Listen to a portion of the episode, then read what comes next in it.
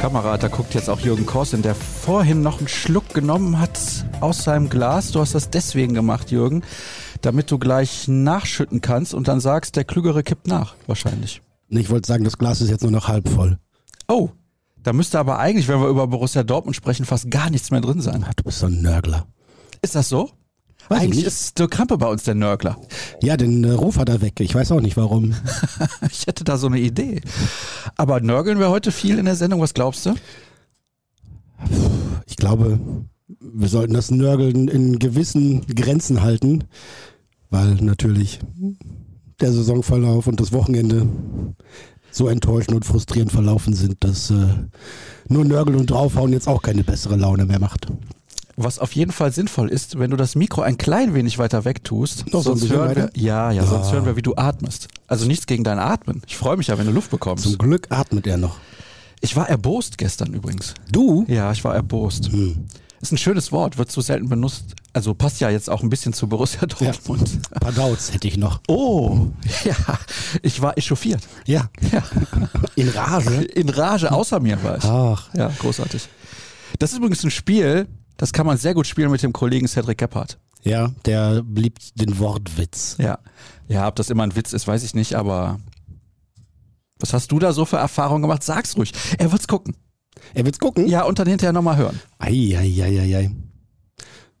Ja, man kann das äh, ausbauen und ausdehnen. Manchmal Ja. muss man gucken, dass man auch da einen Punkt findet. ja, okay. Ja, alles Aber klar. natürlich, also ne, es- Fußball, Sport ist Unterhaltung, Unterhaltungsindustrie. Ja, man kann sich auf jeden. Fall mit Cedric sehr, sehr gut unterhalten. Ja, genau, da passt das so. Ja, jedenfalls, ich war erbost. Ich kam von der Arbeit nach Hause um halb zwölf und ich habe einen Stellplatz in der Tiefgarage. Stand da jemand. So, fand ich jetzt trotz frech. Aber das wäre ja nicht das Problem gewesen. Nur ich musste mich halt irgendwo anders hinstellen und da eventuell jemanden blockieren. Aber was soll ich machen? Ja. Ich wusste ja nicht, wem das Auto gehört. Kannst du nicht zuparken einfach? Ja, das geht in der Tiefgarage nicht. Hätte ich sonst eiskalt gemacht. Ja, einfach zuparken. Hab da einen Zettel draufgeschrieben. Das nächste Mal, wenn ich nachts um halb zwölf von der Arbeit nach Hause komme, freue ich mich, wenn mein Platz frei ist. Vielen Dank. War das okay? Ja. Ja, finde ich Das auch. war so ein, ein bisschen suffisant im Unterton. ja, genau, so wie ich bin. Halt. Ja, na, das, äh, ja, doch. ja, das fand ich nicht gut. Das hat dich so echauffiert. Du hast ja die ganze Nacht nicht geschlafen. Ja, und jetzt siehst du so Aus aus. anderen Gründen. Ach so. Aber, also ich muss ganz ehrlich zugeben, das hat mich ein bisschen verärgert. Ich zahle dafür ja Geld. Ja, der andere nicht. Ja, Der, der findet das noch viel besser. ja Moment, sonst wäre er nicht in die Garage gekommen. Okay. Daher war ich sehr überrascht, dass der Platz einfach besetzt war. Ein Auto aus Borken. Sollen wir jetzt alle Borkener dissen? Gibt's in Borken Borussen bestimmt? Ja, ganz definitiv. Ist doch hier Westmünsterland auf jeden Fall. Ja, eben. Da können wir ja nicht alle Borkener dissen. Nein, Das geht nicht. nein. Das geht auf gar Das war keinen bestimmt Fall. auch nur ein geliehener Wagen oder ein Firmenauto. Auf jeden Fall war es eine dicke Karre. So viel kann ich sagen. Diese SUVs gibt's ja immer mehr. Du hast auch eine dicke Karre, aber in einem anderen Sinne, Ja. weil du hast einen VW Bulli. Dürfen wir Werbung für machen an der Stelle. Volkswagen, gute Ist- deutsche Marke. Ist in Ordnung. Ja, ist in Ordnung. Bin ich ja mit dir schon mitgefahren. Diverse Male, glaube ich sogar schon. Ja, und einmal sind wir nach Paris gefahren, beziehungsweise nach Rouen. Oh, oui. Ja. C'est vrai. War eine schöne Reise, muss ich sagen. Hm, Handball-Weltmeisterschaft, ne? Ja, das waren noch Zeiten. Ja, als Vermisst man du das? schönen Termine noch Nicht mehr in konnte. anderen Sportarten zu arbeiten. Ja, vermisse ich sehr. In welchen zum Beispiel? Handball hat mir immer Spaß gemacht. So ein bisschen Leichtathletik, Radsport. Ja, schon. Und warum sagt man dann, okay, ich gehe zum Beispiel ins BVB-Team und mache nur noch Borussia Dortmund, wo man sich ja wie am Wochenende regelmäßig ärgern muss.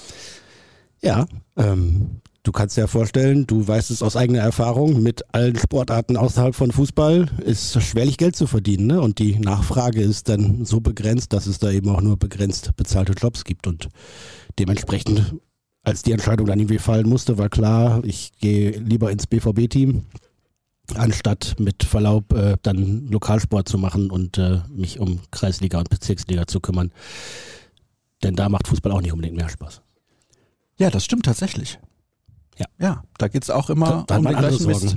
Jetzt mal gesagt. Ja, da fehlt dann das Geld, da ist der Dachdecker pleite gegangen und kann nicht mehr das lokale Fußballteam unterstützen. Ja. So ist es doch. Oder der Metzger. Ja, genau. Gärtnerei. Und dann hier, ne, dann hat der aber wieder mit dem Krankenschein gespielt und man darf es nicht schreiben. Oh ja, oh, das ist ein absoluter Klassiker. Hm. Ich habe ihn aber auf dem Bild. Nicht veröffentlichen bitte. Der hat schon eine Abmahnung. Okay. Das ist doch erstaunlich, ne? Die denken tatsächlich, der Chef kriegt das nicht mit. Ja, nachher ist der Stellplatz weg. Ja, das ist das Problem. Da sind wir wieder beim Thema. Was hast du sonst getrieben am Wochenende? Weil du warst ja nicht im Stadion leider, aber der Kollege Krampe, den wollte ich einladen. Nee, ich hab frei. Ja. Ja. Ja, der muss heute zu Hause nörgeln. Ja. Ja, wir könnten ihn ja zuschalten. Wir sind ja jetzt hier in unserem Studio, ja, aber, aber nee. zu Hause nörgelt er gar nicht. weißt du das? Sagt er. Warst du schon mal bei ihm zu Hause? Ähm, ja. Ja? Ja. Zum Grillen? Nein. Könnt ihr mal machen. Können wir mal machen. Ja, also hat er ein großes Haus, wie ich hörte, und Ja. Garten, Grundstück. Anwesen quasi. Ja, an, ja. doch, gehöft. ja, nicht schlecht, nicht schlecht. Komm, ist egal, wir sprechen über Fußball, sonst rege ich mich die ganze Zeit nur auf. Wobei, das ist natürlich auch, Das Mensch, ist jetzt tut mir aber leid, ein Eigentor, ja, ja, Sascha. ja, ja, ja, den habe ich Worüber willst du selbst denn dann ins eigene reden? Netz gelegt. Wenn du dich nicht aufregen willst. Ja, muss ich mal kurz drüber nachdenken.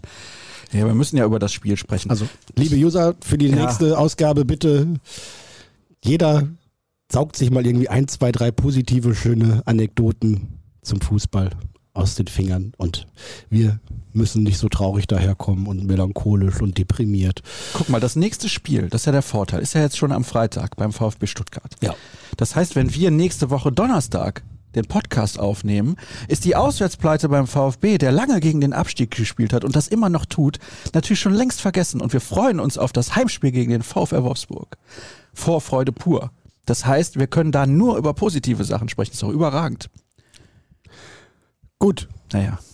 Kann ich das hier unterschreiben irgendwo? Ah, du glaubst, das passiert so, ja? Nein. Wir freuen uns halt nicht auf Wolfsburg, das ist wahrscheinlich der Punkt. Richtig. Ja. Also, nein, kannst du natürlich so nicht sagen. Gutes Spiel, schöner, also meistens ein spannend, interessantes Spiel gegen Wolfsburg, also, aber da ist ja noch weit weg. Wir können das ja nochmal sagen, weil das ist ja so, wir sind beide als Borussen aufgewachsen. Ja? So. Bettwäsche gehabt, du wahrscheinlich auch. Ja, gab's mal, irgendwann habe ich ihn mal geschenkt bekommen, ja. Ja. ja, hatte ich auf jeden Fall auch. So. Versaut dir das noch die Laune, wenn die so spielen wie am Samstag? Ja, durchaus. Also nicht, nicht für den ganzen Tag oder für den ganzen Abend, aber während des Spiels bin ich dann schon noch ein bisschen ärgerlich, weil ich mich dann schon darüber aufrege und mich frage, wie das denn alles sein kann und dann mich darüber aufrege, dass ich mich aufrege, weil ich mich eigentlich gar nicht darüber aufregen will. Und dann muss man eben kurz aus dieser Spirale rauskommen und dann einfach ganz was anderes machen. Weil dir das Verständnis fehlt für solche Auftritte? Ja. Ja, da habe ich wenig Akzeptanz. Also ein Klassiker am Anfang ja beim ersten Gegentor schon. Emre Can meint, er ist der Allergrößte, geht ins Dribbling, anstatt einfach clever den Ball vielleicht zu Gregor Kobel zurückzuspielen oder nach vorne zu pölen oder was auch immer. Eine Sache darf er nicht machen, von 50 ins Dribbling gehen. Was macht er? Er hat vorher zwei, dreimal den Ball ganz sauber souverän nach hinten gepasst und dachte, jetzt mache ich mal was anderes, sonst wird mir ein bisschen langweilig. Hatte leider der Kollege Leimer geahnt und Klan ist ihn auf dem Leim gegangen. Ah, ja, ja, herrlich. Cedric, schön, dass du auch da bist.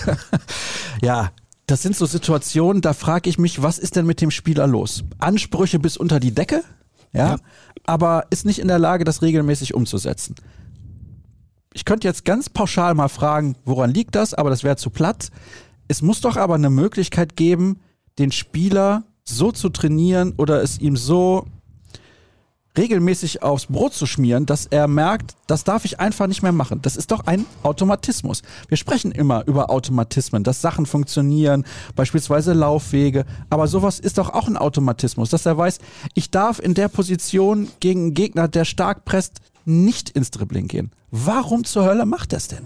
Ich kann es dir nicht erklären. Also und diese Ausführung, die du gerade hattest, wird sicherlich auch Bestandteil von Gesprächen im, nach, im Leistungszentrum in Brakel gewesen sein, beziehungsweise dann im Profitrakt. Ähm, und was willst du machen, wenn du alles vorbereitest und die Mannschaft setzt eigentlich das, was du dir überlegt hast, in den ersten 20 Minuten gegen Leipzig auch richtig stark um. Also das war völlig in Ordnung. Die ersten 20 Minuten, Dortmund war am Drücker, hatte Chancen und wenn sie so weiter gespielt hätten, wenn die To- Gegentore nicht fallen, ähm, hätten sie auch früher oder später das äh, Tor gemacht, wären in Führung gegangen. Aber mit diesem Gegentor, die Entstehung hast du ausreichend beschrieben, glaube ich, gibt dann die Partie und äh, der BVB bekommt einen Knacks und findet in den nächsten 70 Minuten nicht mehr statt. Eine Aktion, ein Gegentor und schon bist du kaputt. Mhm. Das ist ja nicht das erste Mal in dieser Saison so. Wir haben das gesehen gegen Ajax, wir haben das gesehen gegen die Glasgow Rangers, wir haben das gesehen gegen Bayer Leverkusen. Und das sind alles Mannschaften, die nicht besser sind als Borussia Dortmund. Würde ich jetzt mal pauschal behaupten, denn Borussia Dortmund ist in der Tabelle der Bundesliga Zweiter, nichts gegen die Glasgow Rangers, aber die schottische Liga und so weiter. Also sorry, ja. Bayer Leverkusen ist sicherlich eine gute Mannschaft, gegen die man verlieren kann, aber nicht so. So, jetzt hatte Marco Rose ja vor dem Spiel noch ein Gespräch mit den Ultras. Ein blödes Timing, ne? Könnte jetzt ja, nochmal hin. Besser als nachher. Ja, wahrscheinlich ist das so. Wobei, besser als nachher. Nein, und was du also, gesagt hast, ne, also wir reden ja über die Einordnung immer wieder und ne, wie kann man das passend beschreiben. Und natürlich ist der Hinweis, der gerade aus der Dortmunder Führungsetage immer kommt, die Bayern sind halt so weit weg und die haben so viel mehr Geld, ja. Aber Leverkusen, Leipzig, Glasgow Rangers und äh, auch der FC Augsburg und wer auch immer da noch zwischendurch als Stolperstein gedient hat, die haben nicht mehr Geld. Und die haben schlechtere Kader und spielen teilweise vernünftigen Fußball. Beim FC zumindest würde ich das auf jeden Fall unterstellen.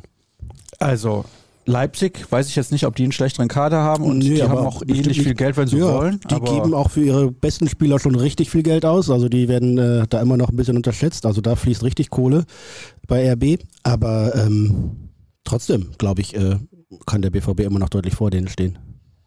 Das glaube ich auch. Und man darf sich halt nicht so präsentieren. Es ist in Ordnung, zu Hause gegen die zu verlieren.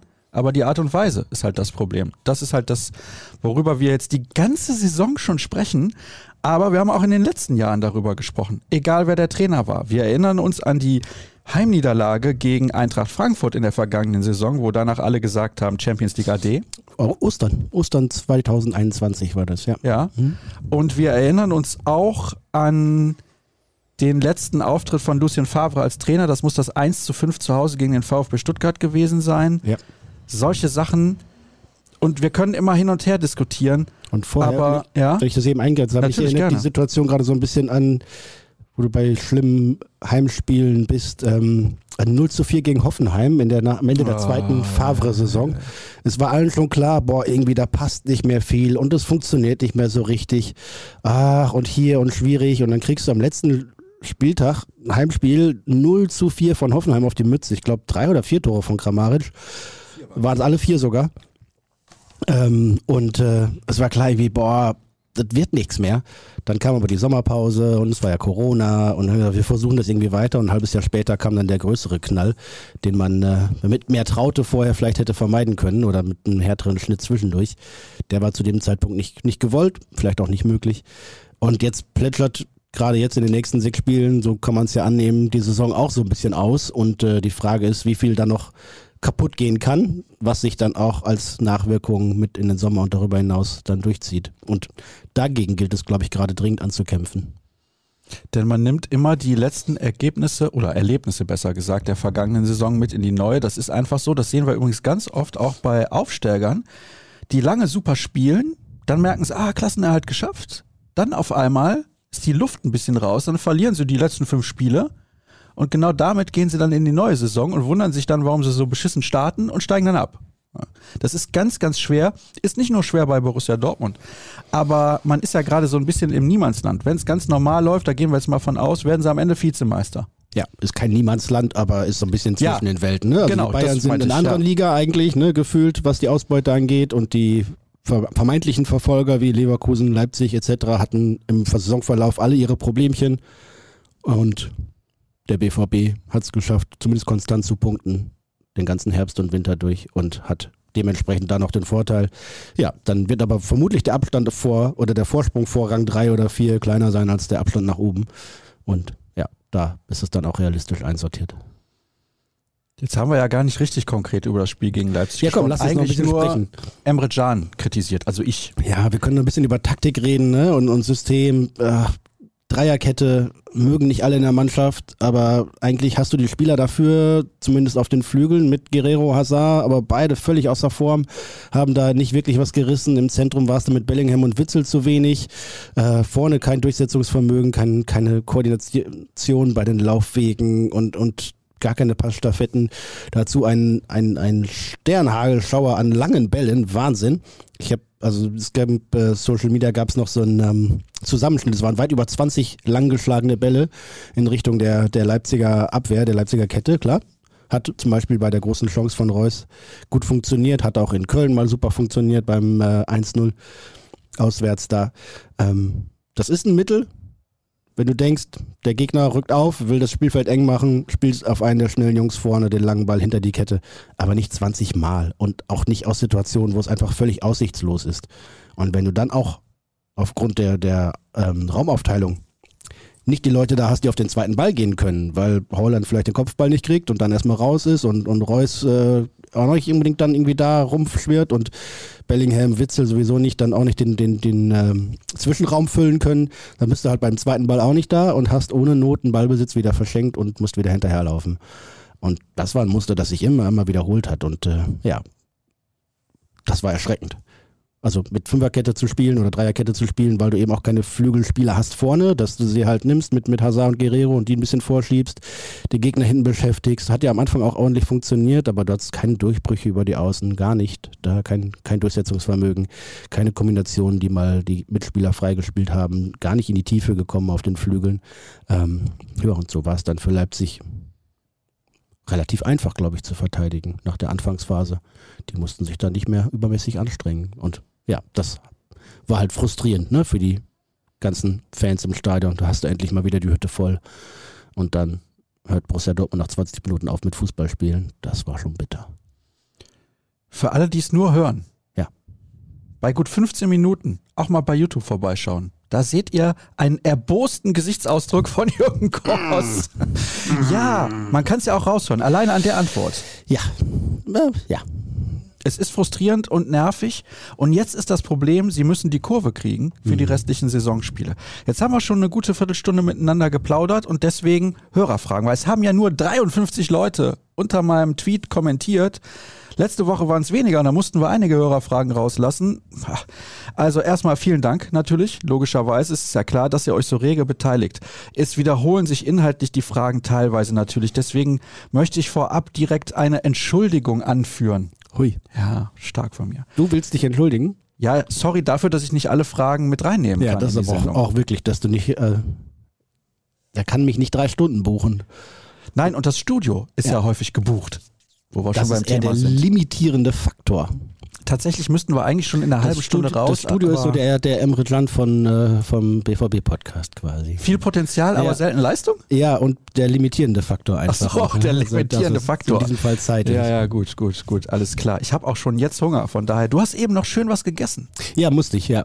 Ich hatte nur gefrühstückt, ein bisschen Sport gemacht und dann Kaffee getrunken. Und da dachte ich, wenn ich jetzt noch eine Stunde beim Sascha im Podcast sitze, Hast du so eine Krawatte, ne? dann habe ich noch eine halbe Stunde nicht nur eine Krawatte, sondern auch noch Hunger obendrauf. Und äh, Die Kombi geht nicht. dann solltest du mal meinen Gesichtsausdruck bei Minute 15 gesehen haben, wenn ich auch noch Hunger gehabt hätte. A hungry man is an angry man, du weißt das. Oh yeah, for sure. Also, los geht's. Haaland ist noch nicht bereit für den nächsten Schritt. Das dürfte auch in Madrid und Manchester aufgefallen sein. Wenn wir das schon merken, meine Prognose, er bleibt, weil der BVB der beste Ort ist und seinen Marktwert zu pimpen. Team Haaland weiß das auch. Gewagte These, ich würde sogar in die Richtung gehen, dass äh, Borussia Dortmund im nächsten Jahr und nicht nur ohne Erling Holland spielt, sondern dass er auch gar nicht die Veranlassung sieht, noch ein Jahr in Dortmund zu bleiben. Und dass er es besser kann, als er es zuletzt zeigt, haben wir auch gesehen. Wäre schön, wenn er noch mal ein paar ordentliche Spiele in Dortmund zeigt, damit er nicht mit Schimpf und Schande vom Hof gejagt wird, denn das wäre nach zweieinhalb überwiegend guten bis sehr guten Jahren äh, dann eigentlich unwürdig. Also, wenn er jetzt so weiterkickt wie die letzten Spiele, wo er so teilweise auch lustlos da vorne rumgelaufen ist und so, das, äh, das wäre schade, wenn die ja lange Zeit sehr fruchtbare Zusammenarbeit so zu Ende geht und wenn dann vom Team Holland auch keinerlei Wertschätzung Richtung BVB und seiner Fans mehr zurückkäme, denn klar ist es der Spieler mit seinen herausragenden Leistungen, der sich so in den Mittelpunkt gespielt hat, aber es gibt auch den Verein, der ihm das ermöglicht hat und die Fans, die ihn so gefeiert haben, dass er eben auch so zu einer Marke und zu einem nächsten Superstar geworden ist, auch in Dortmund. Wollte ich mal loswerden. Ja, absolut. Man könnte sogar darüber diskutieren, ob er der beste Stürmer ist, der jemals für Borussia Dortmund gespielt hat. Weil die Aufgabe eines Stürmers ist es, Tore zu schießen. Er schießt Tore ohne Ende. Würde er jetzt noch sechs, sieben Jahre in Dortmund spielen, könnte es sein, dass er Rekordtorschütze wird. Weil er einfach knipst. Ohne Punkt und Komma. Bisschen wie Cedric Kappert mit seinen Wortwitzen. Ja. So, und dann muss man sich ja die Frage stellen, ist das der beste Stürmer, der jemals dieses Trikot getragen hat? Oder hast du einen anderen Namen, wo du sagst, das war einfach, ja, zu seiner Zeit so ein herausragender Mann. Ich würde jetzt beispielsweise mal Stefan Chapuisat in den Raum werfen. Ja, den hätte ich auch als erstes im, im Kopf gehabt. Ähm, ja, es ist über die Zeiten schwer zu vergleichen. Ne? Ähm, Robert Lewandowski war zu seiner Dortmunder Zeit schon herausragend, hat nochmal draufgelegt an Leistung, an Vermögen, an, an fußballerischer Extraklasse. Ähm, Aubameyang hatte natürlich eine klasse Zeit hier. Manni Burgsmüller, früher. Ja, wir müssen da ja gar nicht so weit zurückgehen, klar. Aber boah, Jan Koller, nochmal ein anderer Spielertyp wieder. Amoroso. Ja, Amoroso hat, ja, ne, aber. War nur kurz war nicht, da, war aber. nur kurz da und hat auch eigentlich, eigentlich nur Elfmeter verwandelt, aber das hat dann zumindest noch für, für ein kleines Trophäechen ja, gereicht. Ähm, ja, also in Anbetracht seines Alters würde ich schon sagen, ja, der Beste. Keine Ahnung, ob er in, in fünf Jahren, wenn er dann im vergleichbaren Alter wäre, dann müsste er eigentlich, wenn er nicht viel falsch macht und einigermaßen gesund bleibt, besser sein. Aktuell würde ich ihn, glaube ich, nicht zum besten BVB-Stürmer aller Zeiten machen. Klare Aussage. Mein bester Podcast, schreibt der nächste Hörer. Die für mich unter anderem schmerzlichste Niederlage war zu Hause gegen die Rangers. Wie sind diese Niederlagen bei den Alles- oder Nichts-Spielen zu erklären? Und warum haben wir geradezu bei allen gestandenen Profis wie Schulz, Jan, Brandt, etc. tief ins Klo gegriffen? Warum? Also ich habe das Warum jetzt mal so betont. Ja, war bestimmt auch so gemeint. Ja, glaube ich ähm, auch. Ja, also völlige Leistungsdellen, tiefste Dellen bei den Knackpunktspielen. Definitiv. Ähm, spätestens ab dem Herbst, ich glaube, das Rückspiel gegen Ajax sah es noch gut aus, bis zur roten Karte. Wenn das Spiel hätte einen anderen Verlauf hätte nehmen können, dann sicherlich ab dem Zeitpunkt. Ähm, dann verlierst du gegen die Bayern, ärgerlich, aber hat natürlich auch der Mannschaft ziemlich den Stecker gezogen. Dazwischendurch ein schlimmes Spiel in, in Sporting, wo allerdings auch zwar eine Notelf auf dem Platz war, die immer noch die Portugiesen schlagen muss, aber was halt ja, besondere Bedingung war. St. Pauli war für mich der, der Tiefpunkt. Hm. Also ich habe mich danach echt noch lange mit einigen Verantwortlichen unterhalten und der Trainer hat auf alles hingewiesen, was hier passieren wird. Auf den Platz, auf die Spielweise vom Gegner, was auf dem Spiel steht, wie gut die Chance ist, bis nach Berlin ins Finale zu kommen. Denke einfach nur, der BVB wäre jetzt noch im, im Pokal-Halbfinale dabei, ja? Die ganze Saison hätte einen anderen Anstrich. Es würde einfach alles ganz anders aussehen. Dann bist du Zweiter in der Liga, schaffst die Bayern nicht, okay, aber kannst immer noch den Pokal holen und hast vielleicht sogar gute Chancen, weil die meisten starken Gegner schon ausgeschieden sind. Ähm, aber was macht die Mannschaft? Einen völlig blutleeren Auftritt da in Hamburg und es war ein, ein katastrophales Fußballspiel. Selbst als sie da den Anschlusstreffer oder das zum 1 zu 2 gemacht haben, spielte danach eigentlich nur noch St. Pauli das Spiel zu Ende und der BVB gar nicht mehr. Das war für mich so der, der Tiefpunkt, ab dem klar war, boah, hier müssen echt harte, konsequente und nicht zu wenige Personalentscheidungen getroffen werden, damit das in Zukunft wieder besser werden kann. Und ja, warum, warum so in die, warum so daneben gegriffen? Ja, ähm, ich glaube, das hat der BVB auch erkannt. Wir haben es auch schon geschrieben, das Scouting, und damit meine ich nicht allein die, die Scouting-Abteilung, die den Spieler sieht, sondern insgesamt die Voreinschätzung der Kandidaten mit allen Fähigkeiten, mit Stärken und Schwächen, mit Persönlichkeitsprofil und den, den Anlagen, wie sie agieren unter Druck, wie sie umgehen mit Erfolg, mit Misserfolg etc. All das, ähm, was sie einer Mannschaft geben können, auch als Typ über das Fußballerische hinaus, ist bei Borussia Dortmund vielleicht ein bisschen unterrepräsentiert gewesen und diese drei Transfers, glaube ich, so Hazard, Schulz, Brandt, die kommen ja nicht, nicht direkt aus dem Scouting quasi oder kamen nicht direkt aus dem Scouting, sondern die Spieler waren auf dem Markt, waren verfügbar, haben gesagt, guter Mann, nehmen wir. Ähm, und da hat man nicht genug hingeguckt. Und vor allem, das war ja, ne, da, als der BVB gerade nochmal knapp Vizemeister geworden ist und das Geld noch da war und, und reichlich floss. Wir legen nochmal drauf. Wichtig war es natürlich, ein paar deutschsprachige Spiele auch zwischendurch zu holen, damit du in der Kabine äh, ein Gleichgewicht behältst. Ähm, deutsche Nationalspieler zu holen, na klar. Ähm, aber ja, vor allem bei Nico Schulz hat man sich, glaube ich, deutlich vergriffen. Und ich wage zu behaupten, wenn sich der BVB bei der Recherche da klüger angestellt hätte und mehr Zeit drauf verwandt hätte, hätte man das vielleicht nicht getan. Bei Julian Brandt, glaube ich, waren wir uns einig, muss man holen, wenn man ihn kriegen kann für Absolut. die Kohle. Torgan Hazard, man ja, hat auch anderthalb Jahre lang richtig gut funktioniert, einfach als Kaderspieler, den man auf verschiedenen Positionen einsetzen kann. In der ersten Saison hat er auch noch richtig viele Scorerpunkte geliefert. Das hat seitdem deutlich abgenommen, zugenommen, haben hingegen die Verletzungen, sind so Entwicklungen, die man nicht so wirklich unbedingt voraussehen kann. Ähm, aber wenn man nach drei Jahren Strich drunter zieht, dann geht die Kurve halt auch bei ihm deutlich nach unten. Sprich, drei Spieler, sagen wir vier Spieler, wenn wir Emre Can noch dazu nehmen, also Can, Schulz, Hazard und Brandt, wo einer ein Jahr sehr gut funktioniert hat, Julian Brandt in dieser Hinrunde sehr gut funktioniert hat. Ordentlich, ja. Ja. Mhm. Und ansonsten Ja. nicht. Ja, Emre Can halt, der dir eine gewisse Solidität, eine gewisse Körpersprache, vielleicht auch ein bisschen Physis hinten bringt, aber der natürlich weit entfernt ist von dem, was sein eigener Anspruch ist, was auch sein Selbstverständnis Also, ist, sein Selbstbewusstsein auch ja, hergibt. Aber, Aber, ähm, wenn wir Florian Gröger da hinten in die BVB-Defensive ste ste stell Entschuldigung, Mhm. stellen, so, dann bringt er auch ordentlich Physis mit. Ja, aber bei dem musst du aber vorspulen, damit der 34 km/h läuft und das macht Emre Can in jedem Spiel. Also der ist schon auch einer der schnellsten. Ähm, ja, aber gemessen an dem, was er eigentlich darstellen soll, ist es jetzt auf Dauer auch nach ja, mehr als zwei Jahren, glaube ich, ne?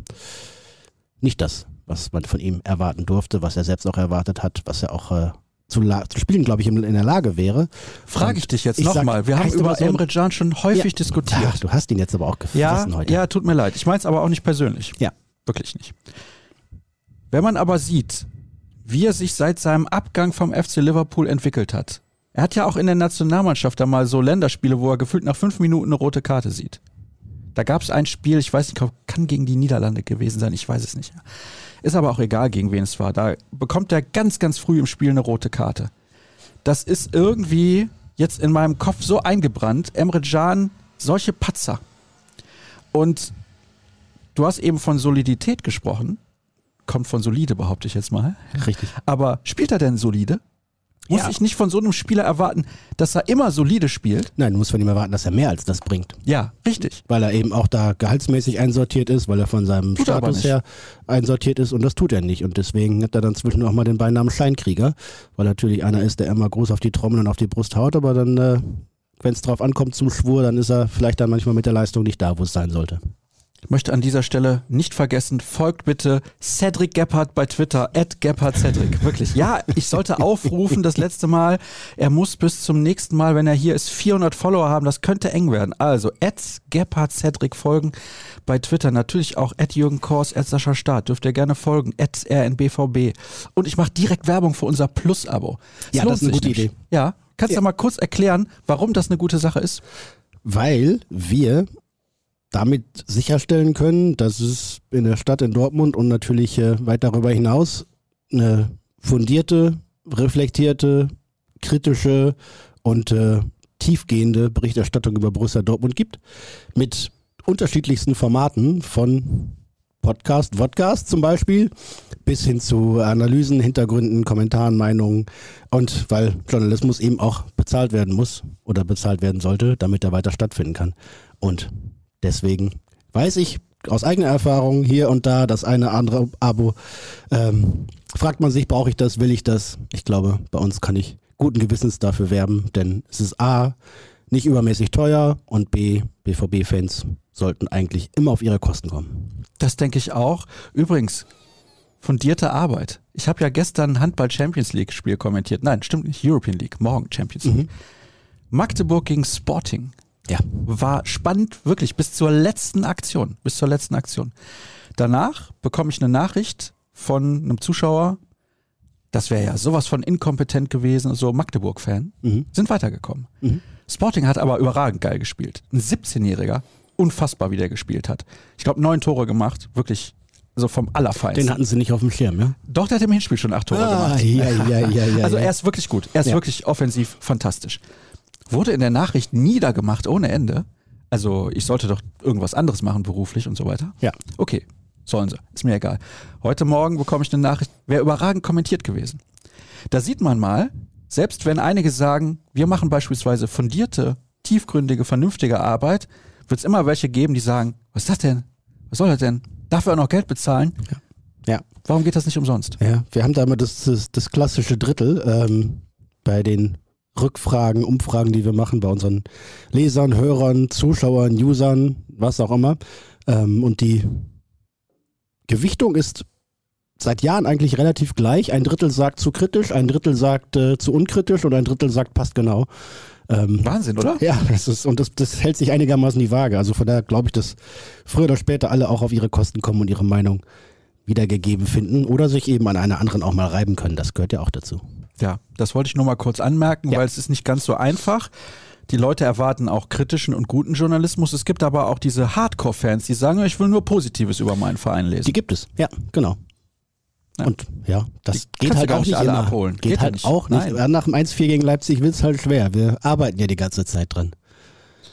So, jetzt eine Frage, die ich ein bisschen verkürze. Zum x-ten Mal in dieser Saison zieht ein Gegentor komplett den Stecker und dann geht nichts mehr. Schon wieder am Ende. Warum? ja. Warum Ausgabe? Die Warum-Ausgabe. Ja, das ist äh, nicht zu erklären. Sagt, sagt der Trainer ja auch so.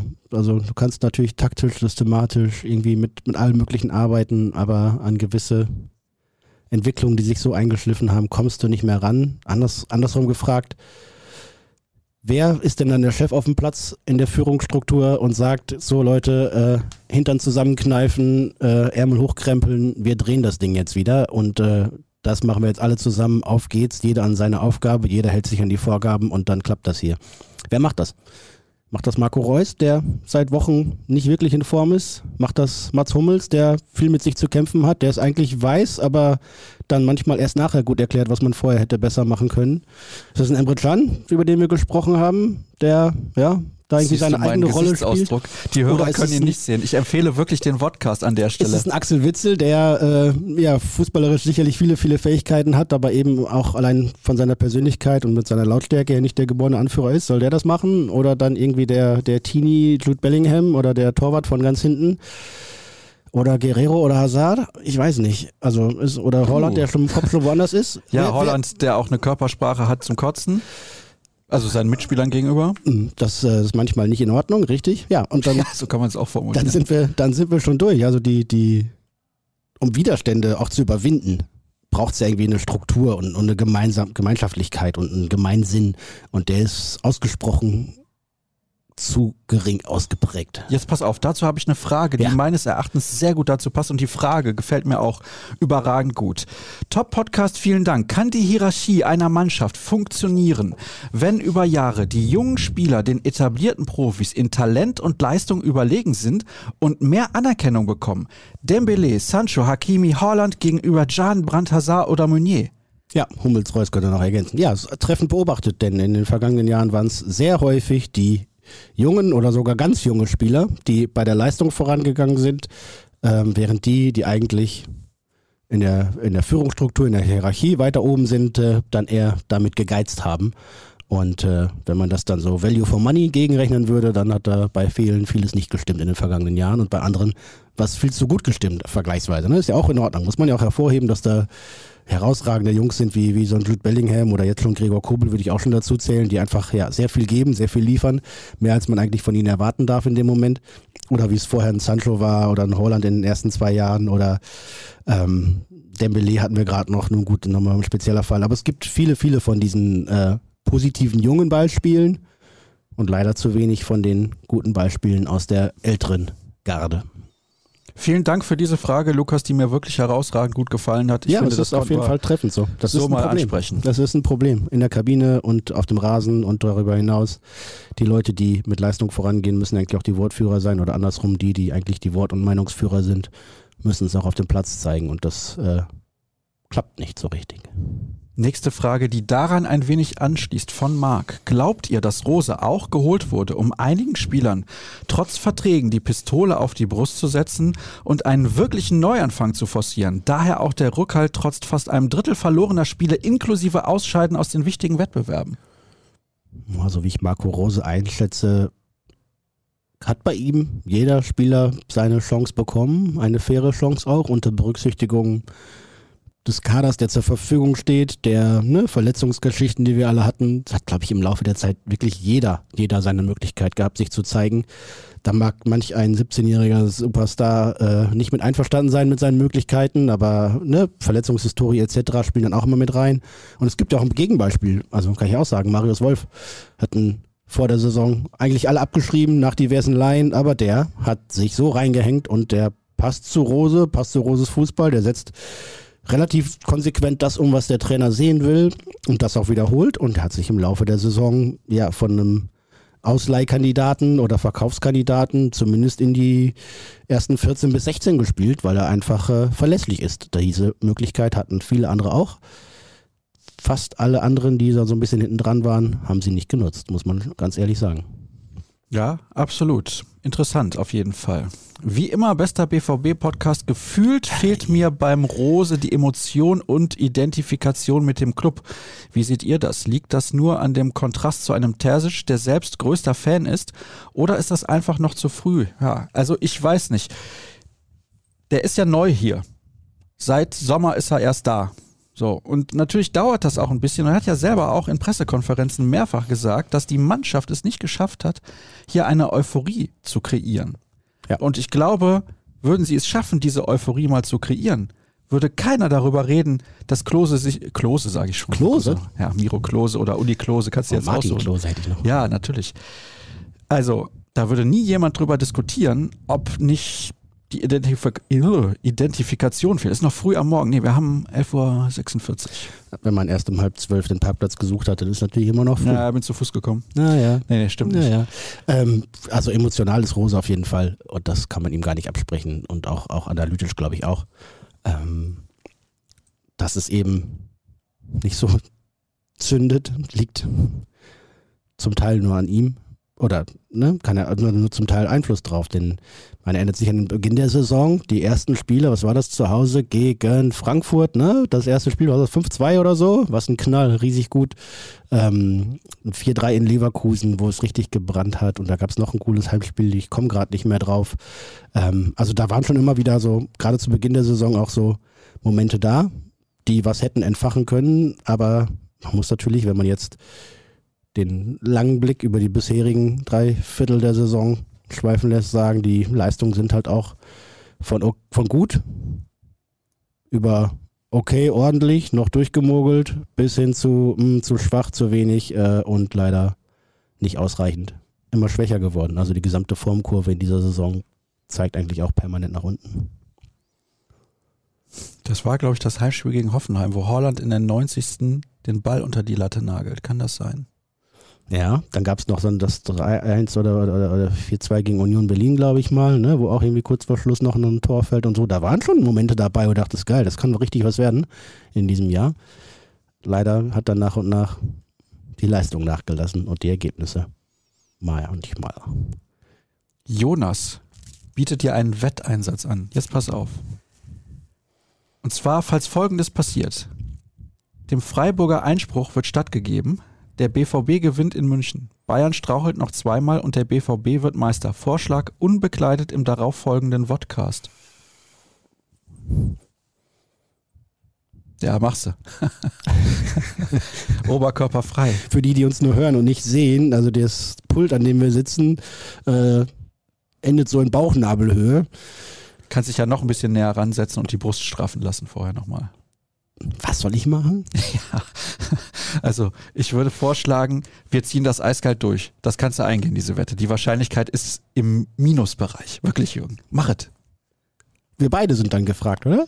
Nee, hier steht, was ist Jürgen Kors Wetteinsatz, falls folgende Ergebnisse passieren? Es tut mir leid. Das kann ich keinem antun. Ich bin nicht so fit wie du. Du bist hier unser Marathonmann. Mhm. Ja, aber ich, ich also ich, äh, ich würde es nicht ausschließen. Ich müsste mir dann aber einmal das Okay holen aus höheren Etagen hier, ob ich hier oberkörperfrei. Chefredaktion oder deine Frau? äh, mit meiner Frau wäre das, glaube ich, ziemlich egal, ob ich das machen würde oder nicht. Ja, gut, okay, alles klar. Gut. Aber spannend. Ah, ja, ja. Also, ja, wir haben ja im, in der ganzen Rückrunde auch uns irgendwelche Konstellationen überlegt, ne? Wann kann der BVB vielleicht nochmal ranspringen oder sonst was, aber Ja, mit einem Heimsieg gegen Leipzig hätte man das zum Beispiel machen Ja, können. mit dem Heimsieg gegen Leipzig, Mit dem Sieg in Köln. vorher Sieg in Köln, genau. Auswärtssieg in Bochum, wo man komplett dominiert in, in hat. Augsburg nicht verlieren, wir, äh, nicht unentschieden spielen, da nicht den Sieg nochmal aus der Hand geben, so rum wollte ich es formulieren. Ja, da gab es diverse Punkte, wo das möglich gewesen wäre. Und ne, die Bayern können noch weit kommen in der Champions League, sind vielleicht nochmal abgelenkt nach einem, nach einem anstrengenden Wochenspieltag. Aber nein, also es ist einfach nicht drin. Und es wäre ja auch im Endeffekt der, selbst wenn die Tabelle nicht lügt, also diese Überraschung kennen dann wirklich wie, wie Kai aus der Kiste, sagt man so? Ja, ne? Ja. Wie der Kai aus der Kiste. Phoenix aus der Asche. Ja, ja, na, das, das, na, das ist ja mehr so Wiederauferstehung, oder? Ja, das stimmt. Ja, Jesus. bald ist Ostern. So, der nächste Hörer schreibt, Hi Sascha, würde mich freuen, wenn wieder ein paar mehr Hörerfragen vorgelesen werden. Das ist in letzter Zeit etwas weniger geworden. Das ist korrekt. Vielleicht habe ich auch einfach seine nicht vorgelesen, weil Kann die sein. schon beantwortet wurden, weil wir andere Fragen gestellt haben und dann war das Thema das gleiche. Bitte ich zu entschuldigen, wir sind durch das Studio zeitlich ein bisschen limitiert. Es ist halt so. Jetzt pass aber auf. Ja, und Dann wir schreibt er auch manchmal Folgendes. eigene Schwerpunkte setzen, ne? Also Ja. Themen, Themen ansprechen, die wir selber auf dem Herzen Ja, haben absolut. und für wichtig erachten. Aber natürlich nicht zu wenig User-Fragen. Mich würde interessieren, welche Chancen ihr unter der neuen sportlichen Leitung von Kehl seht. Er sagte letzte Woche, er wolle Verkrustete. So, und jetzt pass auf. Da hört der Tweet auf. Ist zu Ende. Jetzt muss ich da draufklicken, um den zweiten Teil zu lesen. Das ist natürlich nicht förderlich, wenn eine Frage mit reingenommen werden soll. jetzt, jetzt, lass, den, lass Ja? den guten User mal. Also verkrustete, ich weiß, wie das nächste Wort heißt. Strukturen Ja. etwas auflösen. Ja. Das hätte ich auch gewusst, ohne den zweiten Teil des Tweets zu lesen.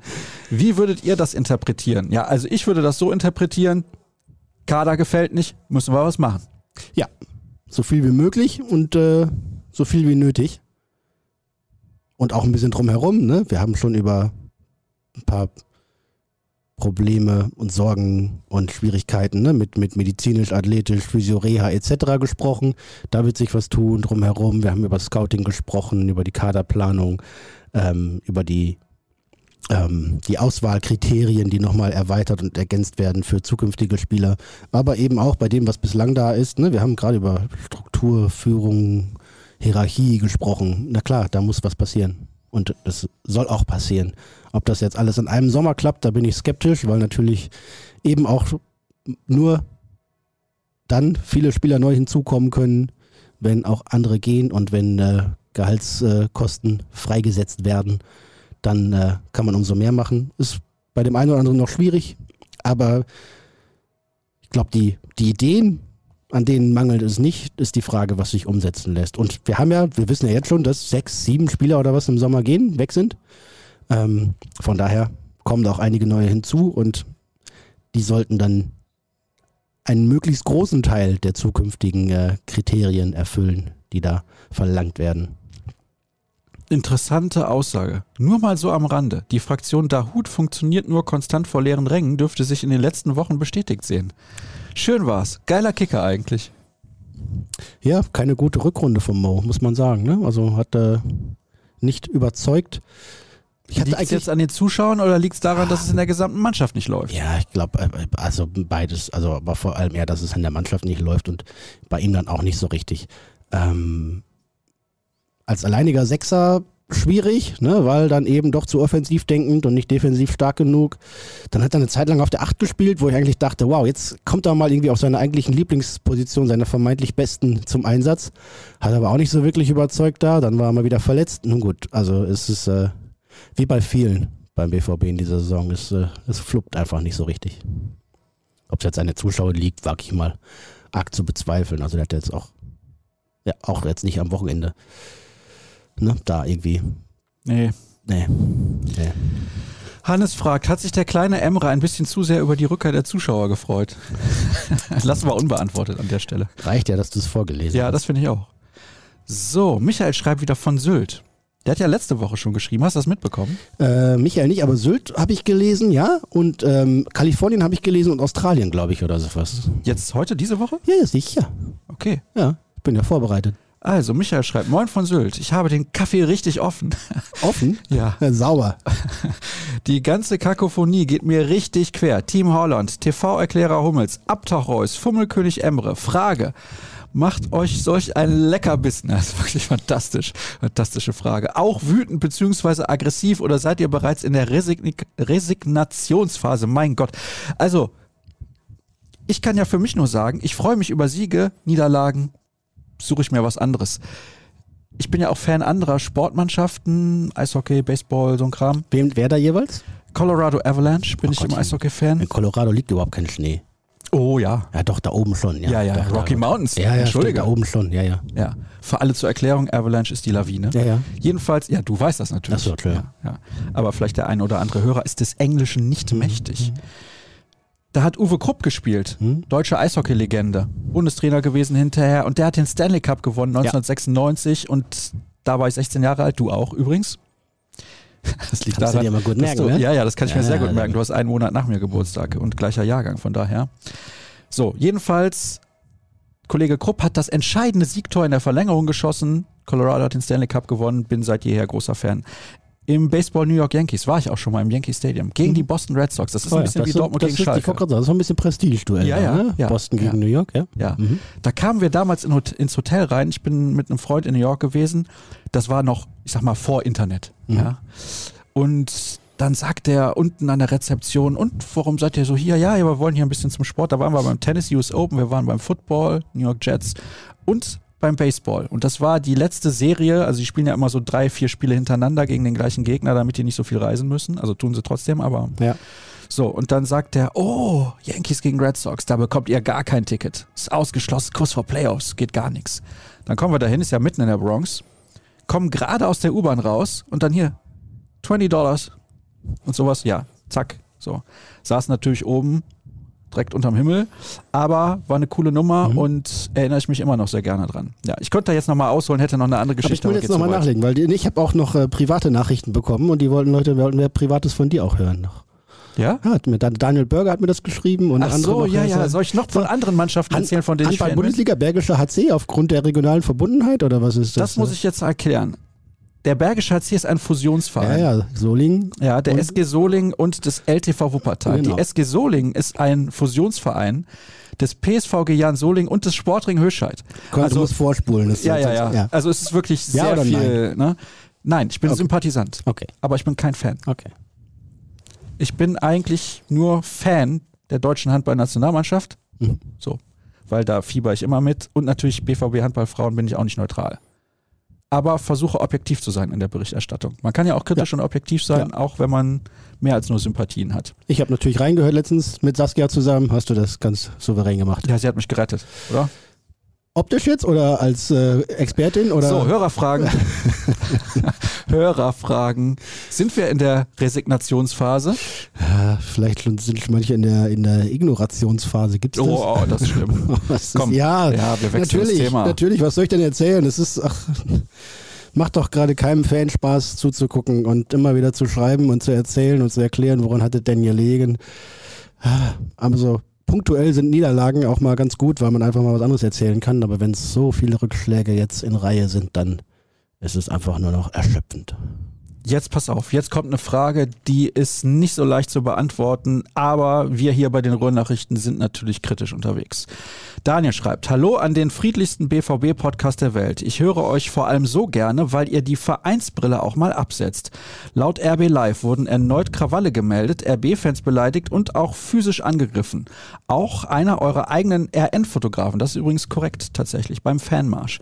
Ich kann nicht verstehen, wie der BVB und alle friedlichen Fans diese Idioten weiter dulden können, vor allem nach den Krawallen von 2017. Es kann mir doch niemand erzählen, dass die alle nur wegen RB so austicken. Ja, Gewalt hat nicht nur im Fußball, sondern darüber hinaus in unserer Gesellschaft nichts verloren und Jungs und äh, sonstige Leute, Fans, vermeintliche, die sich nicht daran halten, sollten sich mal hinterfragen und die Leute, die dann daneben stehen und nicht eingreifen, sollten sich auch hinterfragen, was da los ist. Äh, gibt es keinen Grund für und gibt es auch keine Berechtigung für. Man kann RB scheiße finden und äh, dafür auch gute Argumente finden. Äh, das alles rechtfertigt niemals irgendwie körperliche, physische Gewalt und auch sonst. Ja, Schmähungen gehören irgendwie zum größten Teil dazu zum Fußball. Macht ja auch ein bisschen Spaß, mal ein bisschen da äh, einen anderen Ton einzuschlagen, als man das sonst vielleicht im Büroalltag tut oder in der Firma. Ähm, aber ja, alles, alles bitte im Rahmen. Unsportliches Thema von Lukas. Volle Hütte, alles wieder beim Alten. An den Buden steht man teilweise 15 bis 20 Minuten an. In der Halbzeit pinkeln Hunderte kollektiv über den Zaun ins Grüne. Könnte man das Gehalt eines Spielers vielleicht in die Infrastruktur des Stadions investieren? Da müsste der Spieler sein Gehalt ja abgeben. Das wird schwierig. Ähm, aber ja, also die Optimierung des Stadions ist immer Thema, immer Thema, wird jetzt auch wieder mit Blick auf die EM 2024 wieder was am mm. Stadion gemacht werden. Ähm, aber klar, wenn natürlich 80.000 Leute da sind und 80.000 wollen in der Halbzeit auf die Toilette, dann stehen da nicht 40.000 zur Verfügung, damit äh, alle nacheinander dann schnell zur Toilette gehen können und auch noch was zu trinken holen gehört halt leider dazu bei Großveranstaltungen. Ist ja sonst auch irgendwo nicht anders, ne? Wenn man irgendwie, keine Ahnung, in der Disco ist oder auf einem Festival, dann muss man sich halt mal anstellen am Eingang und vielleicht auch am Getränkelstand. Thema Kader. Welcher Redakteur könnte ohne Google die meisten aktiven und oder ehemaligen Spieler der ersten Mannschaft benennen? Kommt ihr auf 100, 150 Stück? Ja, locker. Insgesamt jetzt in der BVB-Historie? Ja, locker. Ich habe die Frage nicht ganz verstanden. Ich schaue mal drauf. Ja, hier ist ja, sie doch. Ja. Ich mache sie nochmal größer aktiven und oder ehemaligen der ersten Mannschaft. Ja, ja, das würden wir schon hinkriegen. Ja, denke ich auch. Also alle Redakteure von uns. Da gehe ich von aus. Ja. ja. Überleg mal, es sind ja jetzt schon 25 im Kader. Einstellungskriterium. Ja. Ja. Von daher, vielleicht machen wir da mal so eine Quiz- oder Sondersendung. Beeindruckend ist dann, wenn man die erste Elf von Juventus noch kennt aus dem Champions League Finale 97. Nicht nur die Dortmunder, sondern auch die Gäste. Das also, hatten wir doch. Gegner. Hatten wir nämlich vor, vor langer Zeit mal. Aber ich glaube, ich hatte nur zehn. Ja, kann sein. Oder neun. Richtig gut wird es dann, wenn du nicht, du nicht nur die ersten elf von äh, 54 der deutschen Mannschaft aufzählen kannst, sondern auch die ersten elf der Ungarn. Puschkasch? elf, Oder? Elf. Hidekuti. Oh, nicht schlecht. Ja. Äh, Botzek? Der rechte der, Läufer der Ungarn. Ist auch Fortuna Düsseldorf. Ja, genau, der spielt immer noch. Der hat übrigens schon gespielt, als die 2010, 2011, glaube ich, oder 11, 12 in die erste Liga aufgestiegen sind. Und da war er schon alt. Der kommt hier aus der Ecke, ne? Der ja, spielt ja gerne. Ja.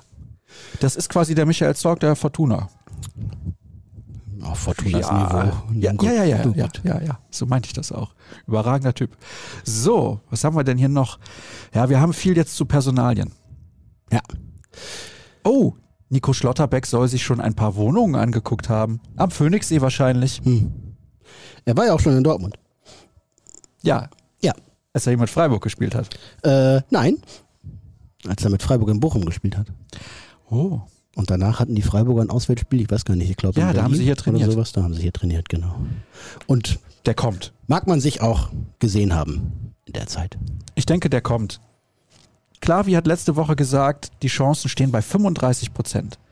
Habe ich gesagt, ja, hier, Akanji geht doch. Sagt er, ja, dann 70 Prozent. Habe ich gesagt, oh, das ist ja eine doppelt so hohe Chance. Ich glaube, der kommt. Und dann habe ich sogar gesagt, das wird der nächste Kapitän von Borussia Dortmund. Der nächste schon, der, der übernächste vielleicht, oder? Oder ja, je nachdem, wie lange der Reuser noch zieht.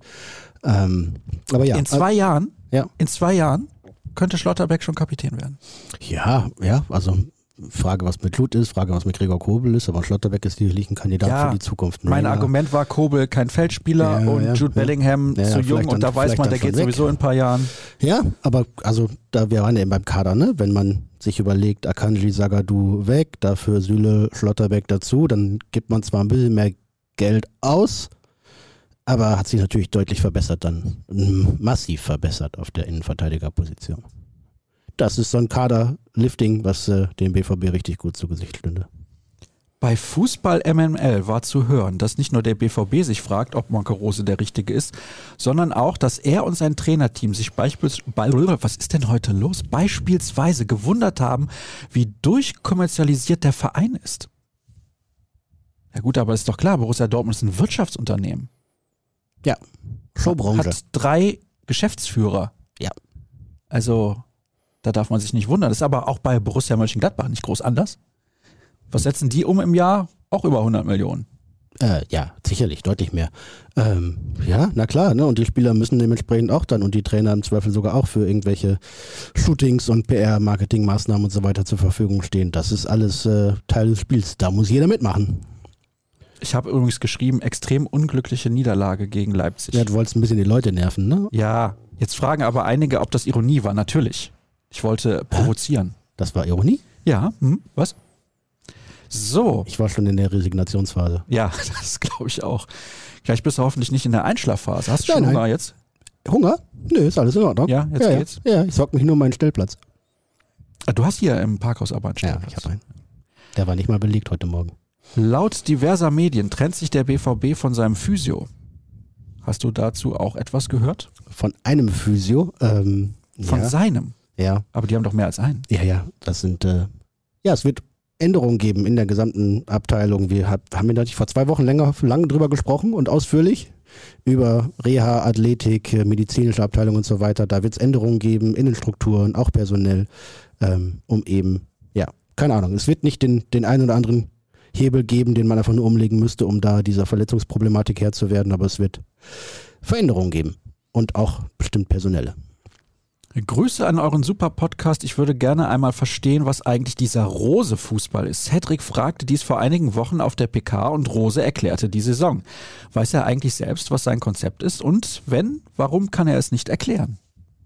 Äh, kann er doch gut erklären eigentlich, oder? Also Ja, ich fand die den Antwort damals auch nicht schlecht. Ja, der ist doch, also Marco Rose ist ja schon ein eloquenter Trainer. Wir hatten einen äh, Franco-Schweizer davor, der hatte da deutlich größere Defizite bei dem das zu erklären, was er da eigentlich möchte oder sehen möchte. Na, also Marco Rose weiß schon, wie er Fußball spielen lassen möchte. Ist die Frage, ob er es, äh, ob es dann, ob es richtig den Jungs beibringt und ob die es dann auch richtig umsetzen. Ähm, aber Ideen und äh, Fachwissen ist, glaube ich, in diesem Trainerteam mit Rose, Zickler und Maric äh, ausreichend vorhanden. Mehr als ausreichend. Also sind ja nicht umsonst jetzt irgendwie beim BVB gelandet und frühzeitig bei einem Top-Club auch in den Fokus geraten, sodass der BVB sogar Ablöse bezahlt hat. Ähm, und er bekommt nicht nur diese Saison, sondern auch im Sommer nach einem Umbruch und ersten Anpassungen am Kader, die ja auch in seinem Sinne geschehen, äh, weitere Möglichkeiten, das zu zeigen und dann, dann muss er auch irgendwann liefern. So, jetzt hier die Frage aus Ja. Melbourne. Muss ich natürlich vorlesen. Melbourne. Hallo an den besten Podcast aller Zeiten. Meine Frage, sollte vielleicht ein neuer Trainer in die nächste Saison gehen, beziehungsweise mit einem nächsten Trainer Ja. sollte man in die neue Saison gehen? Grund, man hat Favre nach der ersten Saison nichts zugetraut, der Rest ist bekannt. Und dann noch die Anmerkung, ich bin kein Muttersprachler, sorry. Ja, ist doch gar kein Problem. Kein Problem, wir haben dich genau verstanden. Habe ich das nicht eben sogar angesprochen? Ne? Ja, Favre Grüße aus Melbourne. ja, Ja. ja. Grüße, Grüße zurück nach Melbourne. Ja, ne, nach, nach dem zweiten Favre-Jahr dachte man eigentlich, ja, so, hm, so richtig äh, überragend überzeugt sind wir jetzt gerade nicht mal. Aber hat sich dann da nicht getraut. Es war auch schwierig, ne, wegen der ganzen Ungewissheiten durch Covid. Ja, aber bei Rose sind wir also weit davon entfernt. Ich weiß, dass das ein oder andere Medium es versucht immer so ein bisschen ins Wanken zu bringen und ins Wackeln zu bringen und ein bisschen zu sägen, aber ich glaube, da brauchen wir aktuell äh, nicht mehr Hirnschmalz drauf zu verschwenden, als mit dieser Antwort bis hierhin. Deswegen müssen wir auch nicht die Frage beantworten, wäre die Saison unter Edin Terzic anders verlaufen? Ja, hätte, hätte Fahrradkette. Oder was hat er gesagt? Hätte, wäre Fahrradkette?